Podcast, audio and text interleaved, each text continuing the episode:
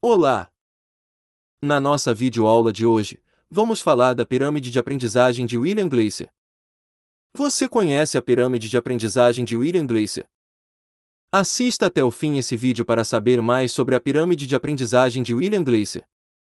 Mas antes de iniciarmos, inscreva-se em nosso canal, ative o sininho das notificações e fique sabendo das novidades sobre a educação. Todos sabemos que as crianças aprendem mais rápido quando lhes é oferecido um bom incentivo, sendo o brincar uma das melhores ferramentas para isso.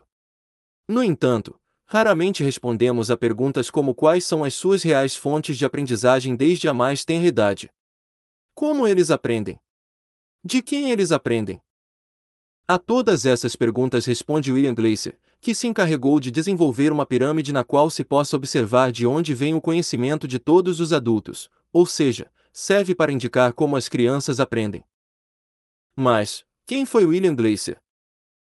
William Gleiser nasceu em Ohio em 11 de maio de 1925. Era um psiquiatra norte-americano, que estudou a teoria da escolha e da teoria da realidade, também reconhecido por ter desenvolvido uma teoria de causa e efeito por meio da qual tentava explicar o comportamento humano.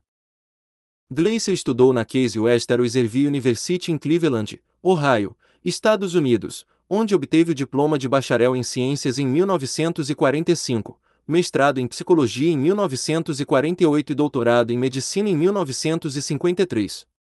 Entre 1954 e 1957 ele foi residente em psiquiatria na University of California em Los Angeles e no Los Angeles Veterans Hospital, obtendo assim em 1961 a especialidade de psiquiatria. Como psiquiatra, desenvolveu teorias baseadas na escolha pessoal e na transformação pessoal, que passaram a ser consideradas polêmicas no campo da psiquiatria. William Gleiser também aplicou suas teorias a questões sociais mais amplas, como educação, casamento, administração e saúde mental como um problema de saúde pública, segundo William Gleiser. A boa educação é aquela em que o professor pede para que seus alunos pensem e se dediquem a promover um diálogo para promover a compreensão e o crescimento dos estudantes. A partir de seus estudos teóricos e práticos, William Gleiser dedicou suas conclusões ao aprimoramento da aprendizagem. De acordo com suas teorias sobre a aprendizagem, a forma como a educação tem sido tradicionalmente compreendida sofre uma reviravolta devido ao surgimento de estímulos permanentes que chegam de diferentes direções. Segundo Gleiser, essa superestimulação exerce influência direta na forma como as novas gerações de seres humanos aprendem, ele considera que não é mais como antes de o aluno se sentar para ouvir o professor ou seguir suas recomendações sobre o que fazer, o que estudar, o que fazer ou o que ler.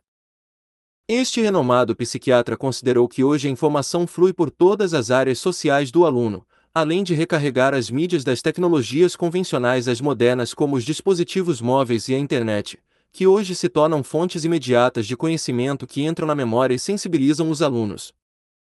Para que todos entendam claramente sua teoria, William Gleiser decidiu criar uma pirâmide chamada Pirâmide de Aprendizagem, na qual ele propõe um esquema por meio do qual os alunos podem entender como aprendem. Pirâmide de Aprendizagem de William Gleiser Em sua pirâmide de aprendizagem, William Gleiser expõe em termos breves e facilmente verificáveis pela experiência quais são as maneiras mais eficazes de um aluno a compreender o conhecimento que recebe na escola, em casa ou na frente de um computador. De acordo com Gleiser, os estímulos visuais, auditivos e emocionais se complementam para aprimorar o aprendizado.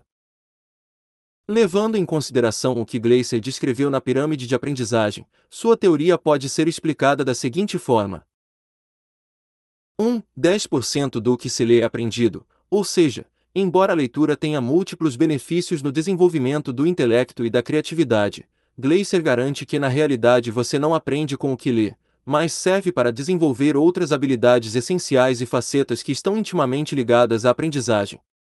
2. Aprendemos 20% do que se ouve. Embora o sentido da audição seja essencial, a escuta ativa também é, ou seja, ouvir não é ouvir. 3. Você aprende 30% do que vê. Segundo Gleiser, a informação que entra pelos olhos é muito valiosa e deixa uma marca em nossa memória. 4. Aprende-se 50% do que se vê e se ouve, pois, a união dos dois sentidos melhora notavelmente a capacidade de aprendizagem. Gleiser recomenda que o professor, além de dar aula oralmente, acompanhe com imagens, para que seja menos difícil para os alunos assimilarem o conhecimento. 5. Você aprende 70% do que discute com os outros, porque quando aprende a argumentar tem uma ferramenta essencial para a aprendizagem. Dialogar, falar, perguntar, enumerar, debater e raciocinar, defendendo uma posição e ouvindo a outra, contribui para a aquisição de novos conhecimentos e ao mesmo tempo desenvolve o pensamento crítico. 6. Você aprende 80% do que você faz, ou seja, você aprende com os erros, portanto, é imprescindível deixar a criança errar, descobrir, testar, analisar e se identificar, para que ela desenvolva autonomia e fortaleça sua autoestima. Dessa forma, ela será tentado a buscar novos conhecimentos. 7. Você aprende 95% do que é ensinado aos outros, porque as relações sociais são a base do aprendizado e você aprende a partir do momento em que consegue ensinar esse conhecimento a outras pessoas.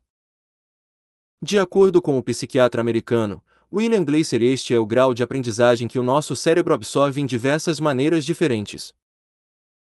Então, para quem me pergunta sobre qual a melhor maneira para se tornar excepcional na sua área de atuação, a resposta é: compartilhe conhecimento, ensine outras pessoas.